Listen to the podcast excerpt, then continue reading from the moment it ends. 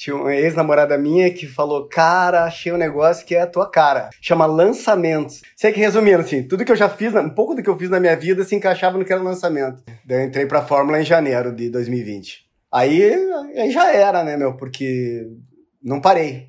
Cara, eu acho que foi a coisa que eu mais estudei na minha vida disparado, assim. Eu falei, cara, mas o que, que eu vou fazer? Quem que eu posso lançar? Daí comecei a olhar as pessoas que eu conhecia, as pessoas que tinham curso e tudo mais. E, e foi por aí. Daí eu escolhi ser lançador. Cara, primeiro eu escolhi um amigo meu que era dentista e ele já tinha curso, né? E eu falei, cara, tem que fazer ou um, um semente ou um relâmpago, né? Eu tinha assistido até o módulo 5. Naquela época, somando tudo, acho que ele tinha uns cento e poucos mil seguidores. Aí, beleza. Uhum. Cara, na hora que abriu o carrinho, velho, meu, tipo assim, 20 minutos já tinha feito 6 em 7. Eu sei que no final, até anotei, que no final do primeiro dia já tinha vendido 650 mil. E no final deu 849 mil com tudo. A fórmula funciona. Porque daí depois eu peguei um outro expert de lettering. E, e aí, tudo bem, no final fizemos 99 mil e não sei quanto. Eu falei, não, cara, falta dois ah. cursos pra bater os 7.